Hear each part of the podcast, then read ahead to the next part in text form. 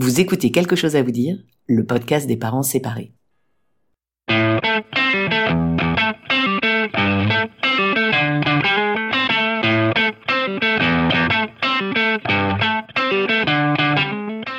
Comment dire à ses enfants qu'on se sépare? Et après, comment on s'en sort financièrement? Et pour les vacances, on fait quoi? La décision de se séparer et ses conséquences sur notre vie familiale et personnelle chamboulent inévitablement notre quotidien. Mais on s'en sort. Je m'appelle Pamela Morinière et vous écoutez la saison 1 de Quelque chose à vous dire, le podcast des parents séparés qui s'en sortent. Tous les 15 jours, j'interviewe des parents séparés, mais aussi des professionnels du divorce et de la séparation pour apporter un point de vue d'expert sur une situation bouleversante qui touche près d'un couple sur deux et que l'on a tendance à banaliser alors que ses conséquences sur notre vie familiale et personnelle sont titanesques. J'espère que ce podcast vous aidera à mieux vivre votre séparation en préservant vos enfants. Mais place à l'épisode du jour. Bonne écoute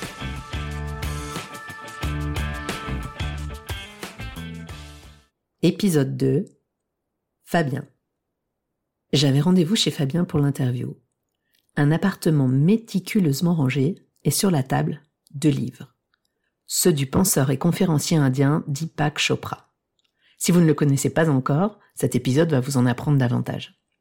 Fabien est séparé depuis 4 ans et vous allez voir, entretient une relation très apaisée et proche avec son ex. Dans cet épisode, il évoque les étapes de sa séparation, ses clés pour organiser les gardes des enfants et la charge mentale qu'il a décidé de partager équitablement avec son ex. Le son n'est pas toujours excellent. Nous avons dû réaliser l'interview sous une couverture à cause de l'écho et malheureusement le son est parfois un peu coupé. J'espère que vous apprécierez néanmoins la grande palette de conseils et surtout de lectures que Fabien va nous partager. Bonne écoute. Je m'appelle Fabien, je suis français, je viens de Montpellier et je vis en Belgique depuis une quinzaine d'années. Euh, je suis venu ici avec euh, ma petite famille, mon ex-femme et mes deux enfants. Et euh, je suis séparé depuis maintenant quatre ans. J'ai des enfants en garde alternée et, euh, et c'est une séparation euh, que je qualifierais de vraiment apaisée. Apaisée parce que on, on est capable aujourd'hui de euh, de se voir sans aucun ressentiment, de d'avoir du plaisir à se à se voir, à passer de chouettes moments ensemble et on le fait encore, euh, que ça soit juste tous les deux ou que ça soit euh, même avec les enfants. Apaisé parce qu'il n'y a pas vraiment de de, de regret ou de remords euh, que la séparation s'est faite euh, de manière assez naturelle. Alors ça, ça, reste toujours un moment douloureux, mais euh, a assez vite euh, disparu euh, pour laisser la place à quelque chose de, de constructif et de, et de tout aussi beau. Alors ça, c'est assez formidable d'entendre ça parce que c'est c'est pas toujours l'écho euh, qu'on reçoit de, de, personnes qui se sont séparées. Euh, c'est vrai que tu as aussi pas mal de recul déjà parce que la, la séparation, elle, elle, est plus toute fraîche. Euh, Est-ce que tu pourrais dire qu'au début de la séparation, il y a eu quand même quelques obstacles à surmonter, quelques difficultés? Est-ce que tu pourrais les, en parler?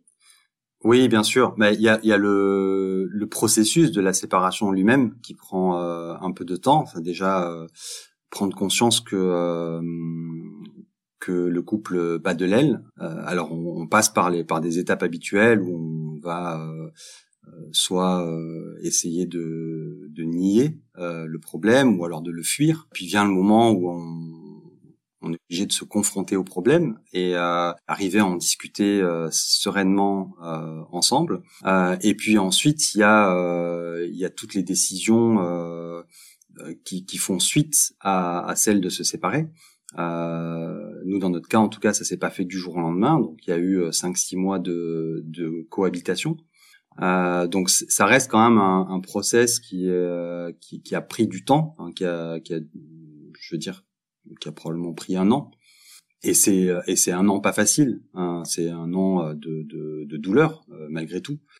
Une fois que qu'on a pris cette décision et que qu'on l'a qu'on l'a acté, qu'on l'a concrétisé, euh, en fait, assez rapidement, on se rend compte que euh, bah, le plus dur était derrière nous finalement, et, euh, et que maintenant reste à, à, reconstruire et avec des, des perspectives euh, gays aussi, et que d'autres rencontres sont possibles aussi. Ça, c'est aussi une première étape importante. en tout cas, pour moi, ça l'a été de me rendre me rendre compte après 26 ans passés avec la, la même personne qu'il était euh, encore possible de, de rencontrer quelqu'un et de, tomber amoureux aussi de, de quelqu'un et de et de reconstruire aussi euh, même une vie euh, familiale. C'est un, un, modèle différent euh, où chacun vivait de son côté, euh, mais mais voilà tout aussi intéressant. Ça m'a rassuré aussi de, de voir que les enfants, bon, bien sûr étaient euh, triste, hein, euh, comme, nous on l'a été pendant cette période de séparation, mais du moment où on est passé à quelque chose de plus constructif, les enfants ont, suivi et, euh, et ça m'a rassuré de, de, voir que finalement eux le, le vivaient bien entre entre guillemets, mais et voilà, c'était c'était un message positif. Alors, on va revenir sur sur la réaction des enfants parce que c'est c'est un élément, je crois, essentiel quand on quand on se sépare et, et qu'on est parent. Euh, mais sur la la question de, de de, de la rencontre et de la du début d'une autre relation avec quelqu'un d'autre que tu as évoqué. Euh, j'ai cru comprendre qu'il y avait euh, donc euh, quelqu'un d'autre avec euh, avec aussi une famille. Comment ça se passe une famille recomposée? Qu'est-ce qu'on met en place? C'est pas évident quand même. On a on a des, enfants qu'on ne connaît absolument pas qui rentrent dans notre vie. Eux, ils ont des, des, des parents extérieurs qui arrivent dans la leur. comment est-ce que tu as su gérer ça? Bah, j'ai essayé de pas le gérer en fait. J'ai essayé de, de, faire en sorte que ça se passe de manière assez naturelle et je pense que si on brusque pas les choses, euh, ça, ça on donne plus de chance à à, à la réussite. Euh, mais après chacun va le sentir aussi. Hein, ça dépend de, de, de, chacun dans le dans cette nouvelle relation. Il y a, il y a des personnes qui sont prêtes pour euh, tout de suite présenter les enfants, d'autres qui ont besoin de plus de temps. Bon, nous on était assez, euh, enfin, on était plutôt sur la même la même ligne. Ça veut dire que vous avez euh, présenté les, les bah, enfants on a, facilement Ouais, rapidement facilement. Après, rapidement, bah, tout est relatif, mais euh, nous, je crois que ça a dû prendre deux, trois mois quand même. Et puis, on avait besoin de ce temps aussi euh, pour pour bah, pour profiter juste de, de de nous quoi de nous deux sans les enfants. Euh, mais après la rencontre s'est faite assez assez naturellement. Euh, alors il y a toujours des des petits freins aussi hein. C'est pas c'est pas évident. Ça ça dépend des âges hein pour les miens, c'était peut-être plus facile parce qu'ils sont grands. Euh, ça ils ont quel âge? Ils ont 16 et 20 ans. Euh, et à l'époque? À l'époque, bah, ils avaient donc 4 ans de moins, donc 12 euh, et 16. Pour des enfants plus jeunes, ça peut être plus compliqué. Il peut y avoir peut-être plus d'attachement à, à, la maman.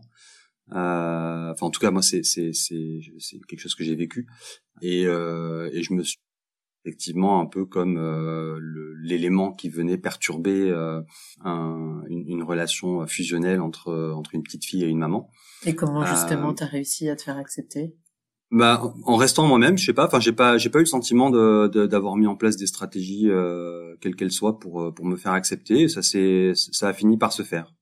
Ça a fini par se faire et, et, et très bien. Donc, euh, mais j'ai pas, j'ai pas eu le sentiment de, de mettre en place des stratégies enfin, je pense qu'il, voilà, il faut, faut respecter. Euh, c'était pas une stratégie en tout cas, mais si j'essaie d'analyser comment ça s'est passé, peut-être les raisons pour lesquelles ça s'est plutôt bien passé, c'est que j'ai essayé de pas être invasif, de, de respecter justement euh, ce lien entre euh, entre euh, cette petite fille et sa maman, et et de me montrer le plus rassurant possible par rapport à la petite fille, et puis et puis surtout euh, de pas prendre la position d'un papa euh, parce que c'est ce que je ne suis pas pour elle en tout cas. Euh, voilà. Après, euh, je pense que ce qui ce qui a beaucoup aidé aussi, c'est le fait d'avoir euh, moi-même des enfants qui eux s'entendaient bien. Donc les enfants s'entendaient très bien. Donc ça, c'est aussi un élément facilitateur. Alors revenons-en à tes enfants. Comment est-ce que avec ton ton ex-femme, ton ex-compagne, vous leur avez annoncé la nouvelle? J'imagine que c'est euh, quelque chose dont vous aviez discuté euh, avant. Est-ce que vous aviez mis en place une stratégie particulière pour leur annoncer? Ou il y a des choses que vous avez dit, faut absolument éviter de, de les dire? Ou euh, comment comment ça s'est passé en amont? Alors c'est un peu loin donc je me rappelle plus dans les détails mais, mais oui évidemment on a on a beaucoup discuté avant quand on a décidé de, de l'annoncer aux enfants et puis ensuite à notre euh, à nos familles aussi respectives, c'était à quelques semaines de, de vacances qui du coup allaient prendre une toute autre euh, forme puisque euh, on envisageait de les passer chacun de notre côté avec justement les enfants en garde alternée déjà. Et euh, donc ça avait un impact assez fort et, et, et, imminent. Donc, euh, on en a pas mal discuté avant. On a pris la décision de leur annoncer. On s'est mis autour de la table. On a, euh, je pense qu'on a essayé le plus possible de d'amener ça de manière euh, positive, ou en tout cas, on a absolument évité de de, de rejeter la, la faute sur euh, quiconque. voilà, on a vraiment essayé de présenter ça comme ce qui ce que ça nous semblait être. C'était juste une une relation qui euh, qui s'est tué, enfin qui euh, qui qui épuisé, voilà. Et, euh, Et, ils ont compris ça. Je sais pas s'ils l'ont compris. Le, le, le, le, plus grand probablement parce qu'il avait 16 ans, le plus petit peut-être moins. D'ailleurs lui, je me souviens encore qu'il a il a il a commencé par éclater de rire en pensant que c'était une blague et puis très rapidement il est passé du rire aux larmes. Donc je pense que lui était un peu perdu mais euh, mais voilà, ça reste de toute façon un moment difficile euh, qu'on a qu'on a dû surmonter tous les tous les quatre. Et il faut pas que ça soit un frein. C'est avec du recul, je me dis, euh, bah, ok, voilà, on, on, est on est passé par là, mais euh, mais finalement c'était pour un pour un mieux. Enfin, en tout cas pour autre chose. Est-ce que tu peux nous parler de la coparentalité? Comment est-ce que vous avez organisé vos semaines à partir du moment où vous avez décidé de vous, séparer et que vous n'étiez plus en train de cohabiter? Comment ça s'est passé tout ça? Je suis parti. Alors du moment où j'ai rencontré quelqu'un, ça ça a été à peu près six mois euh, après la, la, décision de se séparer. Du moment où j'ai rencontré quelqu'un, ça a mis un terme de manière assez naturelle à la cohabitation. Et donc je suis allé habiter chez une amie qui, qui n'était pas la personne que j'avais rencontrée. Hein, donc c'était une, une amie euh, totalement neutre, on va dire, et qui euh, une amie du, du couple d'ailleurs. Mais j'avais une, une, petite chambre et j'habitais chez elle. Donc euh, j'avoue qu'à ce moment-là, ça a probablement contribué aussi quand même encore à la difficulté de. On était encore dans la difficulté de la séparation parce que toute la charge revenait euh, quand même plutôt à, à mon ex, euh, qui elle avait encore euh, l'espace euh, pour euh, pour garder les enfants, euh, alors que moi je ne l'avais pas. Donc il y a eu toute une période de transition pendant laquelle moi je vivais seul, je voyais peu les enfants et elle les avait quasiment à temps plein. Et quand tu les voyais, c'était à quelle occasion du coup? Une sortie de, de, lycée par exemple, enfin de collège. ça restait assez rare. oui, et sinon oui bien sûr les, les moments où euh, quand on a commencé à présenter les enfants, euh, donc dans ma nouvelle relation. Donc là, on, on se faisait des week-ends euh, où je prenais les enfants et on se faisait des week-ends euh, à quatre avec ma, ma, nouvelle compagne.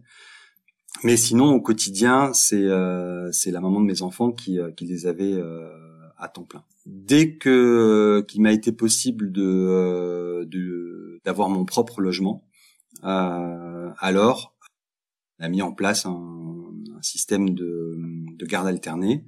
On a préféré euh, scinder les semaines en deux plutôt que d'avoir une semaine, une semaine. Pourquoi? Euh, Pour les avoir plus souvent. Et puis euh, voilà, ça nous semblait pas un, un problème logistique. Enfin, on n'a pas plus réfléchi euh, aux, aux, avantages et inconvénients que ça. On, s'est dit euh, tiens pourquoi pas, testons. Euh, c'est des modèles qu'on avait dans notre entourage, donc qui, qui, en général fonctionnent sont plutôt euh, appliqués pour les pour les tout petits. Mais voilà, on avait envie d'essayer et puis ça ça fonctionnait bien et on. Et donc là, dans ces cas-là, c'est euh, toujours des, des, jours fixes. Je, je, te coupe parce que ouais. c'est pas toujours clair pour tout le monde comment ça fonctionne ces demi-semaines. C'est toujours les mêmes demi-semaines. Le, toi, tu les avais par exemple toujours le début de la semaine et, et ton ex la fin de la semaine? C'est ça. Moi, je les ai la première moitié de semaine. Euh, elle les a la deuxième moitié de semaine et ensuite un week-end sur deux. Et euh, voilà, en fait c'est ça, ça se gère assez facilement. Euh... L'avantage, c'est que ça peut te permettre aussi de suivre une activité, euh, d'avoir euh, tes propres euh, hobbies, de pouvoir faire tes propres hobbies euh, dans, de ton côté quand tu ne les as pas. Par exemple, effectivement, parce que du coup, je peux les caler chaque semaine sur le jour où je les ai pas, et ça m'évite notamment de, de zapper une semaine sur deux. Euh, dans, dans l'autre configuration. Mais j'imagine que c'était pas ça la raison. Non, non, non, on n'avait pas pensé à tout ça. On avait vraiment, euh, voilà, on avait ce modèle-là autour de nous, ça nous semblait fonctionner. On s'est dit tiens, testons, et puis en fait, euh, en fait, ça marchait très bien. Et euh, donc voilà, très rapidement, on a, on a mis en place un système de garde alternée. On s'est très vite, on n'avait pas commencé encore de, de, de processus de, de séparation. Euh, euh, médiation, etc. Mais par contre, on s'est très vite mis d'accord sur euh, sur un mode de, de, fonctionnement dans la séparation. Et euh, évidemment, les, le, le, le, mode de fonctionnement avec les enfants était euh, était la priorité. Voilà, ça, ça fait partie des, des, des, des éléments, enfin logiques qu'on a mis en place très vite. Et pourquoi alors pour, Pourquoi une médiation? Parce que bon, vous, êtes, vous étiez marié, donc il fallait divorcer. pourquoi il faut passer par une médiation dans ces cas-là? Alors il faut pas, mais euh, on, était quand même dans une euh, dans une. Il y avait, pas d'animosité ni d'une part ni de l'autre. Et, euh, je pense que, enfin là, je, ne vais pas m'exprimer pour euh, pour elle, mais moi en tout cas, j'aurais eu le sentiment en passant par un juge, un avocat, etc., d'être dans un dans, dans, quelque chose de, de plus agressif et euh, donc voilà, on a nous l'idée du, du, dialogue et d'un médiateur. Euh, donc on a avancé dans, dans cette voie-là. Et qu'est-ce que ça vous a apporté? Ça nous a permis de, de prendre du recul par rapport aux, euh, aux émotions. D'ailleurs, on a fait une première médiation euh, qui euh, à laquelle euh, la maman de mes enfants a, a souhaité mettre un terme euh, parce qu'il y avait encore beaucoup trop de d'émotionnel on était encore c'était encore trop frais euh, par rapport à notre séparation. Bon, la médiatrice essayait de nous en éloigner le, plus possible, mais euh, mais c'était trop compliqué. Donc euh, cette première médiation, euh, on y a mis un terme et on a attendu à peu près un an avant de, de recommencer le process, de refaire une médiation. Et là, on était beaucoup plus apaisé vraiment beaucoup plus. Euh, et donc ça s'est passé de manière très très fluide et on allait euh, dans le dans le pratico-pratique et euh, on a assez rapidement bouclé un, un mode de fonctionnement euh, et formalisé en tout cas un mode de fonctionnement et on est allé plus loin que ce qu'on que ce qu'on avait nous-mêmes mis en place. Et formaliser, ça veut dire quoi? Bah, Formaliser, ça veut dire par un, un contrat, un contrat de, de, médiation. Que vous signez à la fin de la, ouais, la médiation? Ça. En gros, il y a, y a, un canevas que la médiatrice euh, nous propose. Donc, il y, a des, y a des passages obligés euh, pour que ça soit validé par un juge. Quel genre de passages Oh, je les ai plus tous en tête, mais euh, mais tout ce qui va concerner le bien-être des enfants, tout ce qui va euh, donc concerner les, les, les les gardes, les, euh, le, la gestion du budget. Qu'est-ce qu'on peut prévoir, par exemple, pour la gestion du budget dans un dans un contrat pareil?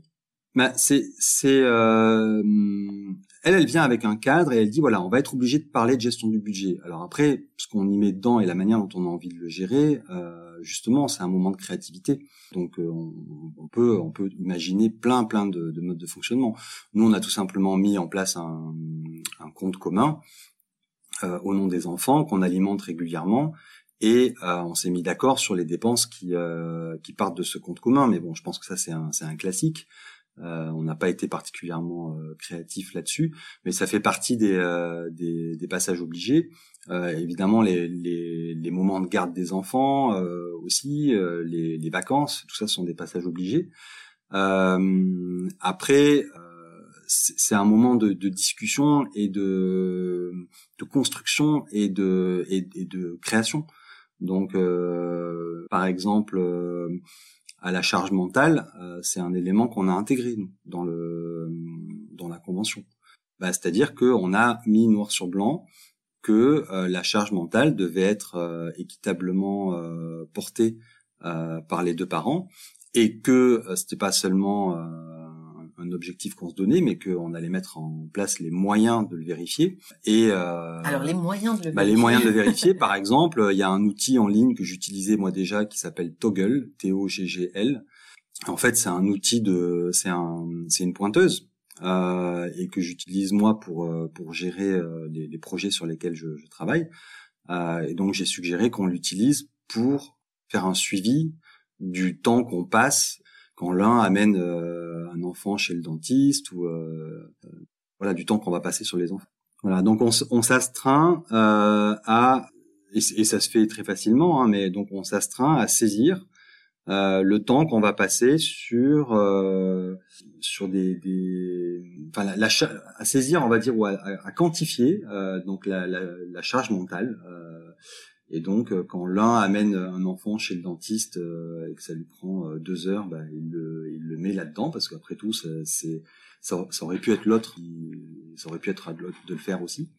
Euh, et alors ça veut dire que je t'interromps, mais ça veut dire que si euh, le, le, dentiste ça tombe ça tombe sa semaine, si elle ça fait euh, longtemps déjà qu'elle s'est occupée des enfants et qu'elle a fait pas mal de choses et qu'elle a déjà une grosse charge mentale, si le dentiste tombe sa semaine et, qu'elle est en avance sur toi sur la charge mentale, c'est toi qui qui ira l'emmener chez le dentiste. Exactement, exactement, exactement, parce que euh, ça veut rien dire. Le dentiste tombe sa semaine, le dentiste il tombe quand on veut. Mm-hmm. Euh, on prend un rendez-vous quand on veut. Mais des parents peuvent aussi se dire, ben, euh, le dentiste, je, ok, c'est moi qui m'en charge, je vais m'organiser pour que ça tombe ma semaine de, de garde et c'est moi qui l'emmènerai. Ouais, ouais, mais on voulait éviter que euh, justement tomber dans un schéma où c'est toujours le même qui euh, qui va qui va prendre l'initiative d'aller d'aller chez le dentiste. Donc nous, on, on voilà, on il n'y a pas le dentiste c'est c'est toi euh, le euh, je sais pas euh, les réunions parents c'est moi le enfin non c'est ça ça peut être l'un ou l'autre peu importe peu importe la nature de la charge mais par contre on essaie de quantifier et donc effectivement d'équilibrer quand on peut cette cette charge mentale. Et alors bilan de l'utilisation de Toggle dans un dans une coparentalité? Bah écoute c'est en tout cas c'est c'est intéressant à faire. Ça donne, euh, il y a toujours une charge mentale qui est euh, qui est déséquilibrée. Mais moins. Mais mais moins, je pense moins. Euh, mais après, ça permet d'objectiver aussi, parce qu'on va on va avoir des, des conversations justement sur oui, mais bon, est-ce que c'était bien nécessaire de d'accompagner notre enfant pendant trois heures pour aller acheter des jeans alors qu'il a 16 ans et peut-être qu'il aurait très bien pu aller le faire tout seul. Donc, euh, donc voilà, ça, ça, permet en tout cas d'avoir aussi ce genre de discussion. Autre question euh, concernant concernant ta séparation, c'est une décision qui est quand même euh, pas dénuée de conséquences euh, importantes euh, à la fois euh, financières, à la fois psychologiques.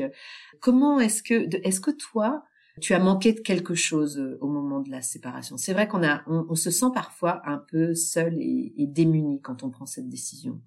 Écoute, moi je me suis pas senti seul, j'ai je me suis senti euh, plutôt euh, bien entouré. Euh, j'avais en tout cas déjà un refuge vers lequel je me suis assez rapidement tourné.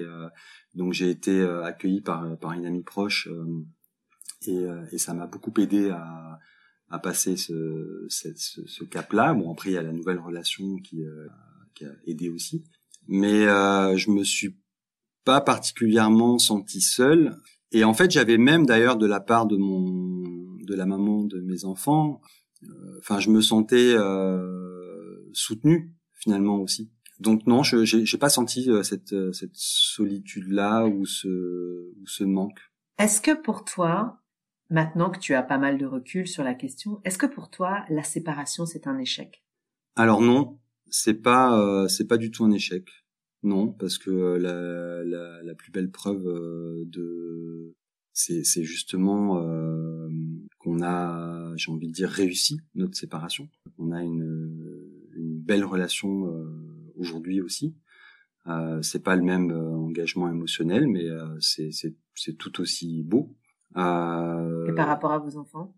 Et par rapport aux enfants, bah non plus. C'est pas, je le vis pas comme un échec non plus. Euh, avec du recul, hein, sur le moment, oui, euh, c'est vrai qu'on quand on est dans le dans l'émotion et le nez dedans probablement, mais avec du recul, euh, pour moi, c'est pas un échec. Et eux, enfin, il faudrait leur demander leur avis, mais eux, ils le vivent comment Bah, il faudrait leur demander leur avis. J'avoue qu'on l'a pas. Enfin, en tout cas, moi, je l'ai pas vraiment fait de manière claire et formelle. J'ai j'ai plutôt essayé d'être dans le ressenti et dans le dans l'intuition et euh, j'ai eu le sentiment que que qu'il le vivait euh, on va dire plutôt bien avec des guillemets donc euh, pas trop mal. Mais je je pense pas qu'ils le vivent comme un échec et je pense que aussi bien du, du côté de la maman que que de mon côté on on a hum, de leur donner le l'exemple qu'une séparation peut se passer. On reste vigilant par rapport à notre, responsabilité vis-à-vis des enfants. Donc on est, toujours une famille. Enfin moi je, considère qu'on est toujours une famille.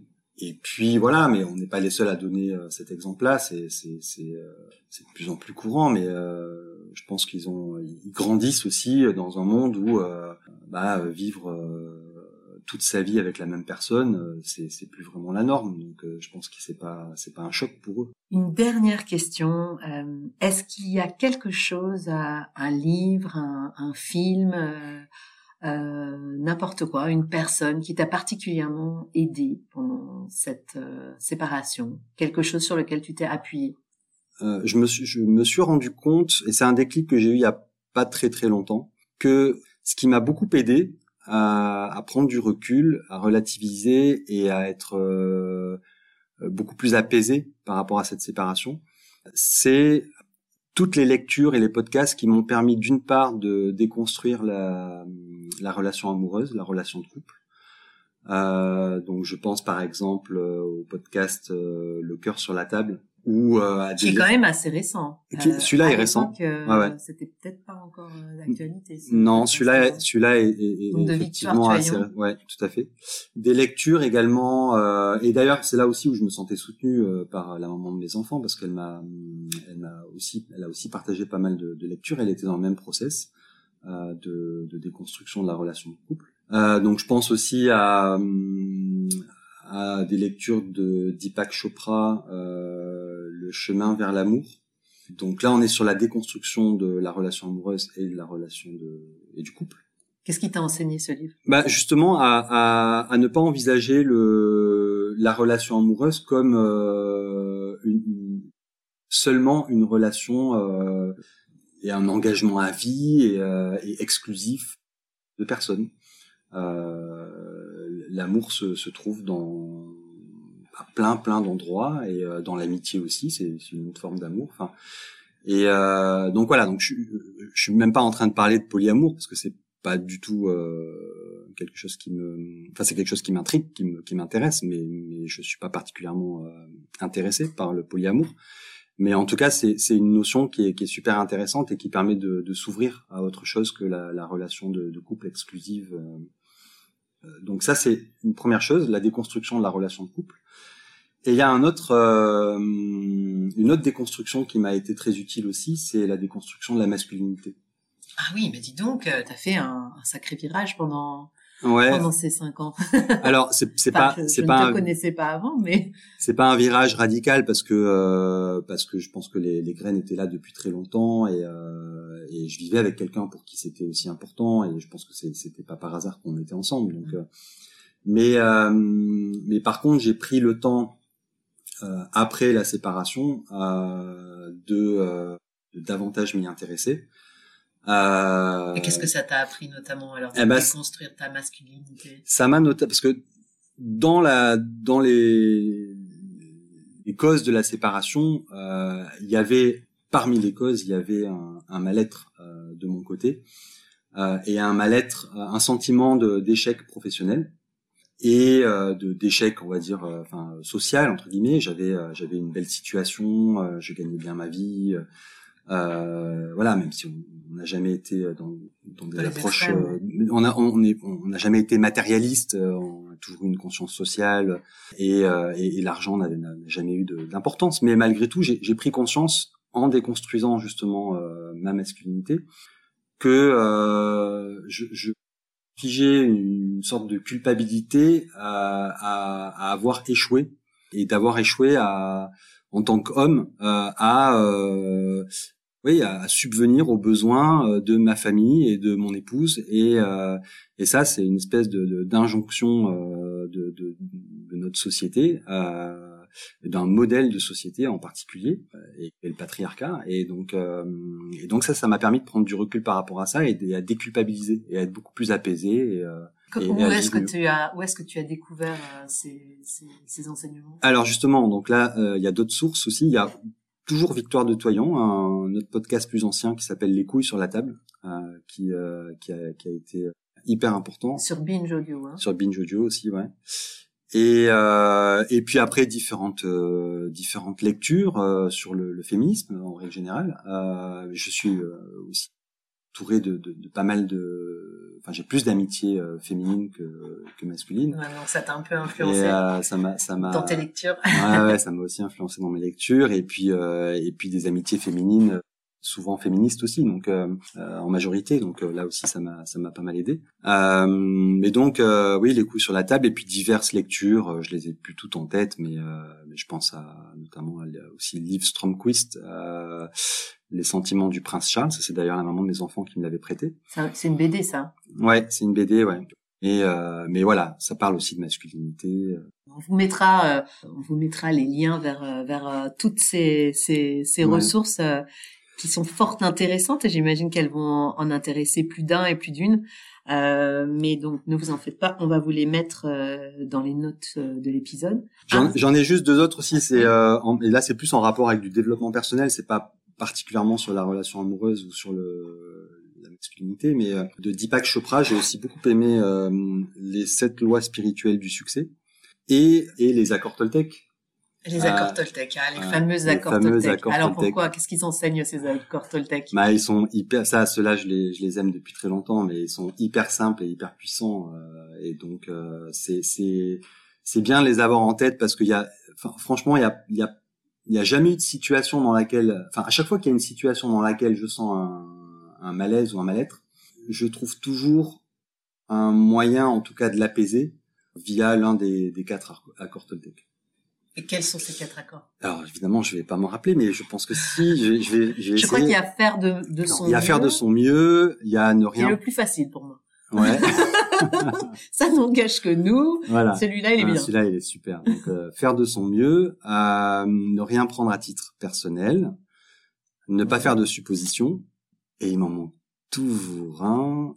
C'est déjà pas mal. Ça donne, ça nous donne déjà un, un, bon programme, ça. Puis à nos, nos, nos auditeuristes aussi euh, mettre en pratique les accords Toltec si ça vous parle en tout cas. Euh, je vous mettrai le, le lien aussi vers euh, vers euh, en tout cas plus d'informations sur euh, sur ce livre. merci beaucoup Fabien, c'était très très riche oui, comme discussion. Ah il y a encore, ouais, je, il me revient le quatrième. Oui. avoir une parole impeccable. Ah là là, c'est plus dur celui-là. Donc t'aurais pu l'oublier celui-là. c'est ça. Donc faire de son mieux, ne rien prendre à, à titre personnel, à ne pas faire de suppositions et avoir une parole impeccable. On va essayer d'avoir une parole impeccable. Euh, en tout cas sur euh, sur ce podcast. Merci beaucoup Fabien, c'était vraiment très très intéressant de, de t'écouter, ça m'a beaucoup enrichi personnellement. Euh, je te donne rendez-vous sur le podcast pour écouter la suite des épisodes et euh, à très bientôt. À très bientôt, merci à toi.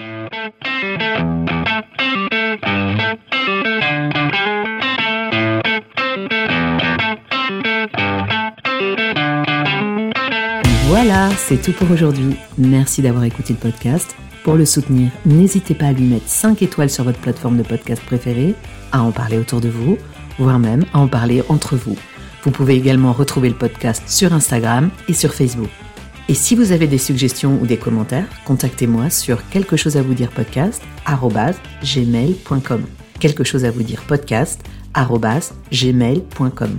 On se retrouve dans 15 jours pour un nouvel épisode et d'ici là, portez-vous bien. Ciao